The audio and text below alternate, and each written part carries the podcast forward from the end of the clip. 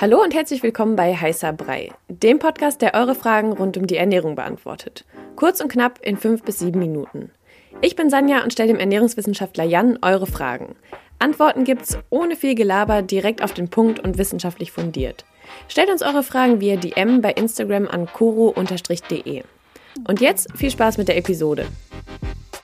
Heute geht es um Sodbrennen und das machen wir mal ganz konkret. Da haben wir nämlich eine Frage von einer Hörerin bekommen und ähm, die hat Probleme mit Sodbrennen und hat gefragt, was man da machen kann, ähm, ob basische Ernährung da Sinn ergibt. Und deswegen sprechen wir mal mit dem Verdauungsexperten und Ernährungsexperten Jan rein über das Thema. Nein, ähm, genau. Wie fühlt sich denn Sodbrennen überhaupt an und ja, was ist wirklich Sodbrennen? Mhm. Also wir haben ja einen super langen Verdauungsschlauch. Ne? Der beginnt im Mund und der endet am Darmausgang, am Popo. Ja. Und ähm, wir haben die Speiseröhre und wir haben einen kleinen Deckel. Das ist ein Schließmuskel, der liegt zwischen, also wir haben ganz viele Schließmuskeln im Körper und unter anderem einen, der liegt zwischen Speiseröhre und Magen. Im Magen herrscht super saures Milieu. Da ist der pH-Wert übel niedrig, weil der pH-Wert da so niedrig ist, da werden Proteine zersetzt, da beginnt die Proteinverdauung maßgeblich und es dient auch dazu, Bakterien beispielsweise abzutöten, die da reinkommen der Körper will das nicht, sagt so, nee, hier ist sauer, hier kommt ihr nicht rein. Und wenn dieser Schließmuskel ein Problemchen hat, also irgendwie wieder aufgeht, aus irgendeinem Grund, dann tritt diese Magensäure raus. Der Magen ist sozusagen, kann man sich vorstellen, der ist übel gut isoliert gegen Säure, weil Ne? Muss er ja auch, sonst wird er durchätzen, sozusagen.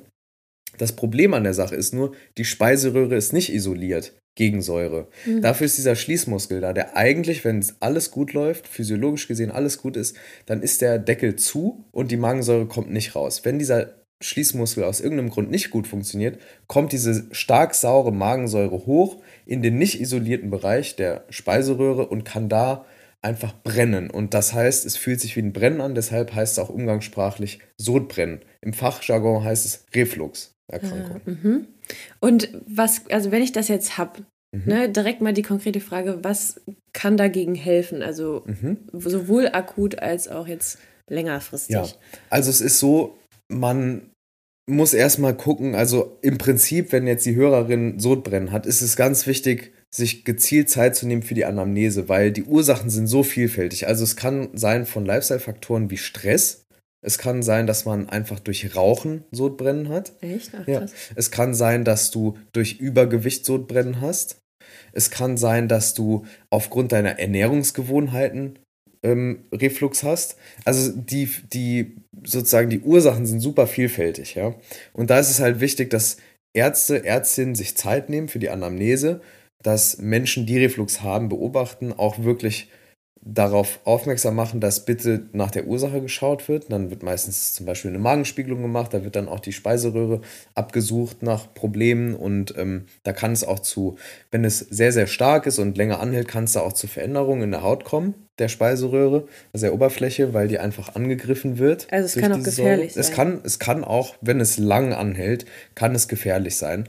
Und Ernährungsfaktoren jetzt, ne? Es geht jetzt um Ernährung. So Alkohol, Kaffee, fettreiche Lebensmittel, aber auch Schokolade, also die Kombi aus Fett und Zucker. Minze, also auch ne, Kohlensäure und sowas. Genauso wie alles, was Säuren enthält, wie Fruchtsäfte, scharfe Gewürze und so weiter, die können dazu führen, dass man eben häufiger Sodbrennen hat. Wenn man dazu oder beziehungsweise es gibt einen Zusammenhang. Es gibt allerdings keine konkreten Kausalitäten. Kausalitäten heißt Ursache-Wirkung-Prinzip. Also man kann nicht sagen, wenn du viel Fett isst, hast du automatisch Reflux. Mhm. Man kann nur sagen, wenn du viel Alkohol trinkst, viel Kaffee trinkst, fettreich isst, viel Säure aufnimmst, dann kann es sein, dass gleichzeitig auch Reflux stattfindet. Mhm. Und jetzt mal nochmal konkret zu dieser ähm, Frage von unserer Hörerin. Ähm, bei ihr war das so, die war beim Arzt und er hat ihr eine basische Ernährung empfohlen. Das ergibt ja irgendwie auch so, wenn man das hört, Sinn. Ja. Ähm, aber kann eine basische Ernährung bei Sodbrennen helfen? Und äh, to be honest, keine Ahnung, ich kann mir auch nicht, also ich kann mir nichts darunter vorstellen. Okay. Was soll das überhaupt sein?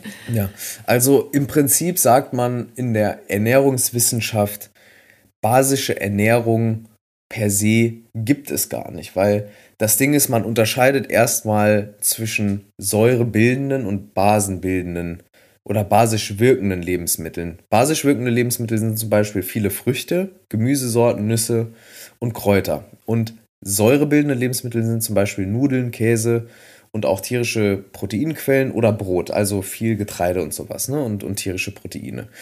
So, und je nachdem bilden die eben mehr saure chemische Verbindungen oder basische Verbindungen. Aber man kann jetzt nicht sagen, dass eine basische Ernährung dazu führt, dass zum Beispiel Reflux besser wird, weil das Problem beim Reflux ist ja unter anderem, dass Magensäure in die Speiseröhre kommt. Deshalb brennt es ja auch. Und die Magensäure, die ist, eh, die ist eh sauer. Also der Körper wird nicht hingehen und sagen, cool, du hast jetzt voll viel Brokkoli gegessen. Die Magensäure wird jetzt nicht mehr Magensäure, sondern eine Magenbase. Das wird nicht passieren. Das ist auch super wichtig, weil die Magensäure, wie gesagt, die Proteinverdauung anregt oder erstmal stimuliert und möglich macht überhaupt, weil dafür ein saures Milieu notwendig ist. Und das saure Milieu ist auch ein Schutzfaktor gegen Eindringlinge aller Art, Pilze, Viren, Bakterien und so weiter. Also erstmal aus dieser wissenschaftlichen Perspektive ist da schon mal das erste Problem. Basische Ernährung hat noch ganz viele andere Probleme und man ist sich in der Wissenschaft auch relativ einig, dass man langfristig kein Basenfasten oder sowas empfiehlt. Aber jetzt kommt's. Wichtig trotzdem ist, nach diesem langen Disclaimer, eine basische Ernährung, also eine Ernährung, die auf vollwertigen pflanzlichen Lebensmitteln basiert, Nüssen, Saaten und so weiter, die ist erstmal per se gesund. Mhm. Ja?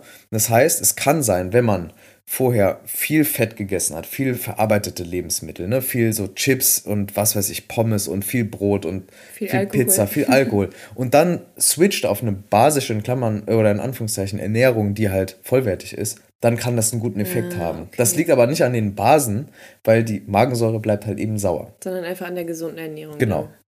Okay, also es ist ja schon mal gut zu wissen. Also blöd, dass der Arzt es jetzt empfohlen hat. Mhm. Aber was, was wäre denn so dein Fazit jetzt auch für die Hörerin konkret? Genau, also für die Hörerin erstmal, Ärzte an sich haben nicht so die, den Ernährungsbackground. Das ist Punkt 1, also vielleicht eine Ernährungsfachkraft hinzuziehen. Ähm, vielleicht einen Gastroenterologen, Gastroenterologin, die das auch untersucht, ne? mit, einem, mit, eine, mit einer Magenspiegelung beispielsweise, weil die Ursache wahrscheinlich an dieser Klappe liegt, an diesem Schließmuskel.